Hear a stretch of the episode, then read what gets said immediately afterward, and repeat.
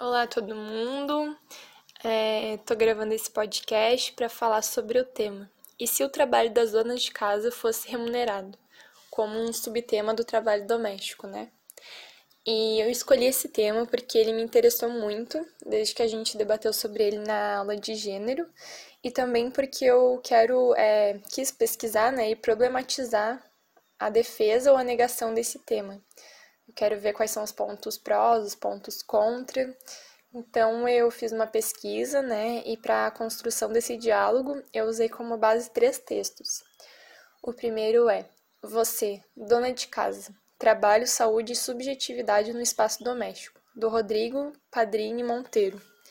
Um segundo texto foi da Silvia, Silvia Federici, que é A Razão e Rebeldia do Salário Doméstico. E um terceiro texto foi o da Angela Davis, né, do livro Mulheres, Raça e Classe, o capítulo 13, A Obsolescência das Tarefas Domésticas se aproxima, uma perspectiva da classe trabalhadora. E eu vou começar falando um pouquinho para vocês sobre uma questão mais geral, né, de levantamento sobre o trabalho doméstico, com o primeiro texto. Você, dona de casa, trabalha saúde e subjetividade no espaço doméstico que eu fiz um levantamento mais geral assim sobre esse tema. E eu descobri que o termo dona de casa, ele surge com a industrialização e tem a sua origem ligada ao modelo de economia capitalista, né, que divide a sociedade ocidental em duas esferas, a particular e a pública, e vai dirigir a mulher para o espaço privado, né, o espaço da casa, e consequentemente vai deixar o espaço público e produtivo para os homens, o mercado de trabalho. E assim as mulheres elas são destinadas às tarefas da casa de modo gratuito, não para si, elas não fazem essas tarefas para si, mas elas fazem as tarefas para o outro, né, em nome do cuidado, em nome de cuidado da família, em nome do amor entre aspas. E em pesquisas realizadas sobre a ocupação, sobre a ocupação profissional ao longo das décadas, ao declarar o trabalho doméstico como sua principal atividade, a mulher era logo classificada como do lar, ou econ economicamente nativa junto com os aposentados, os doentes e os inválidos. E o que parece acontecer ainda hoje, né? Quando vai fazer alguma pesquisa, alguma coisa, se tu fala que tu é do lar, tu é inativo. E em relação ao trabalho doméstico em si, as desigualdades econômicas e o pertencimento a classes sociais específicas têm influência direta na experiência e no significado do, desenvol do desenvolvimento desse trabalho. Porque, por exemplo, as mulheres que são de classes mais altas, que têm dinheiro, digamos assim, exercem funções mais administrativas, elas ficam ali cuidando das finanças, gerenciam as tarefas da casa é, e acabam contratando outra mulher, né? Contratam uma empregada doméstica de uma classe social mais baixa que vai acabar exercendo esse papel de dona da casa, de dona de casa no lugar da dessa que contratou, né? E e já a dona de casa de baixa renda, aquela que mora nas periferias, né? Normalmente uma mulher negra, que é excluída da sociedade, ela vai realizar sozinha todos os afazeres domésticos em seu próprio domicílio. Ela não vai ter ajuda de ninguém e ainda vai ter que trabalhar para conseguir uma renda extra para manter a família. E com isso é importante ressaltar que o trabalho das empregadas domésticas ele foi introduzido no Brasil no tempo da escravidão dado que a escrava não tinha salário e nem direito à cidadania. E a gente sabe que, mesmo após a abolição da escravatura, a condição análoga à de trabalhador escravo continuou durante muito tempo no espaço doméstico. Então, esse trabalho já vem desse tempo e, e mudou pouco assim a constituição das pessoas, das profissionais desse trabalho, né? Então, a, esfera privada fica restrita, né, à atividade considerada feminina e se vincula e se vincula na visão sexista do mercado e acaba tornando uma função naturalizada e não questionável, justamente porque é essencial o funcionamento doméstico, sendo essa posição da mulher criada pela própria sociedade, uma vez que o sentido do trabalho ele não se decreta nem se dá, mas ele é construído. A gente constrói esse sentido e a gente acaba aceitando ele, não questionando, até por toda ideologia do mercado de trabalho, né? Ai, gente, é difícil falar tanto. mas vamos lá que ainda tem umas coisinhas para falar para vocês. É, apresentei agora um panorama geral, né, sobre o que é ser mulher nessa sociedade e eu vou tentar trazer algumas reflexões para que a gente possa conversar sobre a questão do trabalho doméstico remunerado. Que analisando numa perspectiva histórica, ele teve origem na Itália esse movimento. E foi lá onde teve o, o primeiro protesto público e foi realizado em março de 1974. E que desde, desde que surgiu, né, ele gera diversos debates em relação ao tema, né? Muita gente a favor, muita gente contra. E eu vou trazer primeiro alguns argumentos da Silvia Federici, que ela tem diversos estudos e, e textos sobre o assunto, né? E vou, vou começar a explanação assim por ela do texto A Razão e Rebeldia do Salário Doméstico, que é um texto muito bom, recomendo muito. E eu começo com a frase: Eles dizem que é amor. Nós dizemos que é trabalho não remunerado. O capital manipula o amor para sujeitar mulheres ao trabalho gratuito. E, de acordo com essa autora, as dificuldades e as contradições que são expressas pelas mulheres ao se discutir o salário para o trabalho doméstico, né, provém do fato de reduzirem esse salário a uma coisa, a uma quantia de dinheiro, em vez de tratá-lo a partir de uma perspectiva política. Então, ela vai argumentar que o salário para o trabalho doméstico não é apenas uma perspectiva revolucionária, mas é uma das únicas perspectivas revolucionárias do ponto de vista feminista. Sendo assim, o salário ele daria uma impressão de uma coisa justa, né, de um negócio justo. No caso, você trabalha, é pago por isso, de forma que você e seu patrão ganham o que lhes é devido. E quando na realidade o salário, em vez de ser o pagamento pelo trabalho que você realiza, ele oculta todo o trabalho não pago que resulta no lucro. Como já visto em Marx, né, nosso querido amigo, o processo de mais-valia. E, mas pelo menos o salário é uma forma de reconhecimento como trabalhador, né? Uma forma de reconhecer esse trabalho na sociedade e, sendo, e é possível barganhar e lutar contra os termos e a quantidade desse salário. Então, ter um salário significa fazer parte de um contrato social, significa fazer parte da sociedade, ser visto. Sendo que você não trabalha porque gosta, né? Ou porque é algo que brota naturalmente dentro de você. Mas porque é a única condição sob a qual você está autorizado a viver. É a única condição que a gente pode viver na sociedade. Então a gente tem que submeter algumas coisas, mas a gente é reconhecido. A diferença entre isso e em relação ao trabalho doméstico é que o trabalho doméstico ele é só imposto às mulheres. E também ele foi transformado em um atributo natural da psique e da personalidade feminina. E desde criança a gente é preparada para esse processo, né? A gente ganha boneca, a gente ganha casinha, a gente aprende a limpar a casa muito cedo, a gente aprende o que, que são coisas de mocinha. Então a gente é introduzida nesse processo de naturalização. E o trabalho doméstico, ele vai sendo transformado num atributo natural em vez de ser reconhecido como trabalho, né? Então ele é destinado a não ser remunerado, pois é algo que deve acontecer, é algo que está imprescindível na formação feminina e essa mulher vai fazer esse trabalho involuntariamente, de graça, ela não precisa ser remunerada.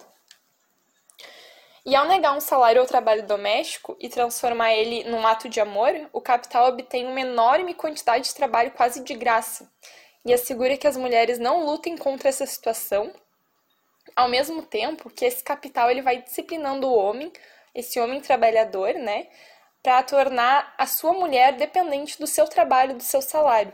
E isso vai criando um círculo vicioso de dependência, ao qual é muito difícil sair.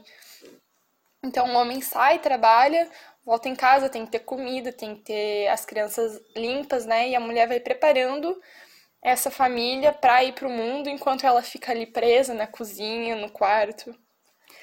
E nesses moldes, a questão econômica influencia profundamente no tratamento familiar. Porque quanto mais pobre é, for a família, maior vai ser a escravidão em que a mulher vai estar submetida não simplesmente pela situação econômica, porque o capital tem uma política dupla, né? Ele tem uma política para a classe média e tem uma política para a família da classe trabalhadora. E nessa lógica também, é, mesmo as mulheres solteiras ou que se relacionam com outras mulheres, elas podem não servir a um, a um único homem, né? A não servir o seu marido, como é estipulado na sociedade que a gente tenha essa família construída. Mas todas nós Mas todas nós é, estamos em uma relação de servidão, né? Em relação a todo o mundo masculino, ao famoso patriarcado. A gente está o tempo todo servindo esse mundo masculino e fazendo parte dele. Assim, para Federici, é, exigir um salário para o trabalho doméstico destruiria por si só as expectativas que a sociedade tem das mulheres, né? Uma vez que essas expectativas são, são todas funcionais à nossa condição de não assalariar dentro de casa. E salários para o trabalho doméstico seriam então uma demanda revolucionária, não porque destruiriam por si só o capitalismo, mas porque forçaria o capital a reestruturar as relações sociais em termos mais favoráveis para nós. E, consequentemente, mais favoráveis para toda a unidade de classe de acordo com ela, né? E, posto isso, os salários pelo trabalho doméstico é, seriam o primeiro passo para tornar possível recusar ele, é, recusar esse salário, né? porque a demanda por um salário faz o trabalho visível. E é essa a principal luta, fazer o trabalho doméstico visível, porque ele é ocultado, né? A gente está é, atrás da indústria, a gente não aparece. Então, seria para esse trabalho virar visível, de acordo com a autora. E essa visibilidade é a condição mais indispensável para começar a lutar contra essa situação é, tanto no aspecto imediato, como trabalho doméstico, quanto em seu caráter mais traiçoeiro, como o próprio da feminidade, né? Tirar isso de ser é, inato do feminino, de ser da mulher, de que a mulher tem que fazer isso, né? E ela termina a sua argumentação fazendo a seguinte indagação. E nós mulheres nos iludimos ao pensar que podemos escapar do trabalho doméstico. Mas quantas de nós, apesar de trabalhar fora de casa, escapamos disso? E podemos descartar tão facilmente a ideia de viver com o um homem e se perdermos os nossos empregos? São alguns levantamentos que ela traz para falar mais sobre esse assunto, né? E apesar da Silvia Federici ela apresentar argumentos bem, bem bons assim a favor da remuneração do trabalho doméstico, Algumas dúvidas ainda permanecem na minha cabeça na de todo mundo, acredito, é, em relação a essa questão. Como, por exemplo, né? Quais são as mulheres que receberiam o salário? Só as que constituem uma família? Que famílias seriam consideradas? Que famílias seriam essas, né? E quanto à dupla jornada de trabalho a qual a mulher trabalha em casa e fora? Mudaria alguma coisa ou só intensificaria ainda mais esse árduo processo uma vez que recebendo um salário teria que trabalhar mais e contínuo dentro de casa. Ela poderia sair, essa mulher poderia sair para trabalhar fora ou teria que trabalhar só em casa? É, eu acredito que a Angela, a Angela Davis, né, que é o próximo texto que eu vou falar um pouquinho agora, ela sacia bastante algumas dessas questões, porém não todas. Então, por isso, eu reuni alguns argumentos dela é, em relação a esse assunto para mostrar também os dois lados da moeda, né? Os prós e os contras, assim. Não que ela seja totalmente contra, mas ela apresenta alguns argumentos que abrem mais a, a cabeça, assim, né, para essa questão. E uma frase que me chamou bastante atenção na leitura do texto dela foi, foi a de que as tarefas domésticas elas são invisíveis, ninguém as percebe, exceto quando não são feitas o que não estou do pensamento da Federici, né? Mas sim é, concorda com nós, é, concorda que nós mulheres estamos submetidas a esse processo e que ele é naturalizado, de fato. Porém, ao que se refere ao debate sobre a remuneração do trabalho doméstico, a Angela Davis ela discorda que seja uma reivindicação a qual deve ser uma das principais pautas da luta feminista, né? Como a Federici defende, que é a principal é, reivindicação. No exemplo da África do Sul, é, ela vai dizer né, que os arquitetos sociais do apartheid simplesmente determinaram que a mão de obra negra rende lucros mais altos quando a vida doméstica é descartada por completo. E os homens, então negros, né, são vistos como unidade de trabalho cujo potencial produtivo os torna valiosos para a classe capitalista, e as suas esposas, suas crianças, são apenas apêndices supérfluos é, improdutivos e de modo que as mulheres não são nada além de acessórios para a capacidade de procriação da unidade de trabalho negra masculina, né? Elas são só para procriar, então elas, o trabalho doméstico é descartado. E isso representa o fato de que a vida doméstica pode ser descartada pela versão sul-americana do capitalismo, e como consequência ter a separação entre a economia doméstica privada e o processo público de, pro, de produção, né, que caracteriza a, sociedade capitalista em geral. E desse modo, seria inútil argumentar que, que, com base na lógica interna do capitalismo, as mulheres devem ser remuneradas pelas tarefas domésticas, uma vez que já, já se é descartado em algumas sociedades essa mulher como esse ser de, de tarefa doméstica.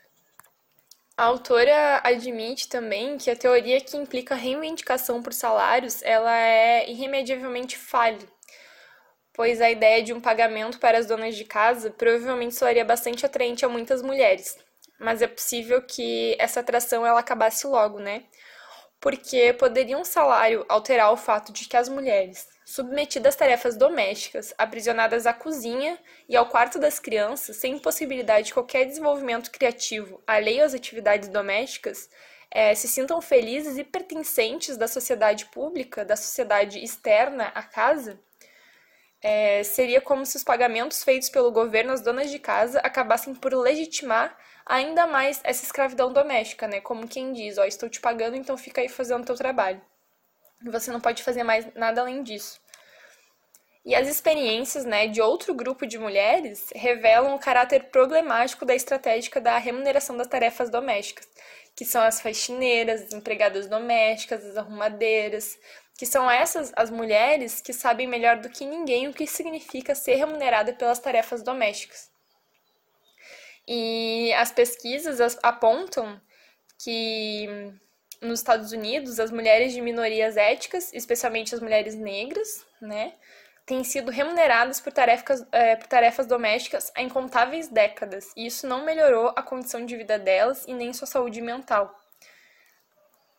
E ignorando esses dados, o, de acordo com a Angela, né, o movimento pela remuneração das tarefas domésticas parte do princípio que se as mulheres forem pagas para ser donas de casa, elas consequentemente gozarão de uma condição social mais elevada. Uma história que, que, bem, que é contada bem diferente pelas antigas lutas trabalhadoras domésticas remuneradas, né? Cuja condição, como eu falei, é mais miserável do que a de qualquer outro grupo profissional do capitalismo, com salários baixíssimos, é, condições, de, condições de trabalho precárias, né? Muitas são maltratadas, Assim, a autora ainda vai questionar se o papel de apenas dona de casa não seria desafiado de modo mais efetivo pela reivindicação de empregos para as mulheres e o nível de igualdade com os homens, bem como pela pressão por serviços sociais, né, como creches e benefícios trabalhistas, como licença maternidade, que permitiriam que as mulheres trabalhassem fora de casa, né? Então, há, há, há é, outras alternativas além da remuneração do trabalho doméstico, aqui ela apresenta algumas dessas, que seriam reivindicações, né?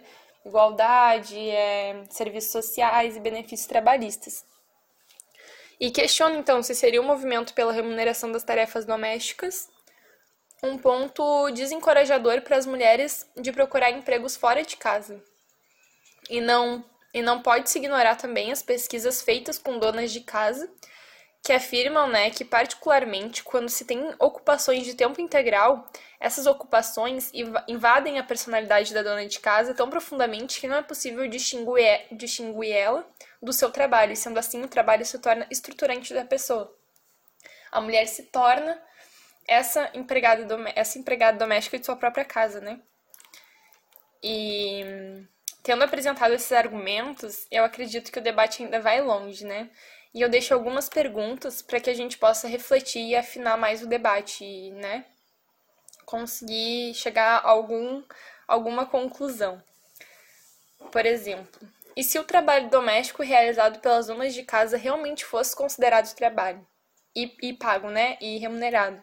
Existiria ainda a profissão de empregada doméstica? E outra pergunta: com ou sem remuneração, qual ou sem segundo trabalho. A dona de casa é inerente a toda mulher. A dona de casa, né? A dona de casa, inerente a toda mulher, é, está o tempo todo presente. Então, por que ser contra um salário? E como seria distribuído esse salário?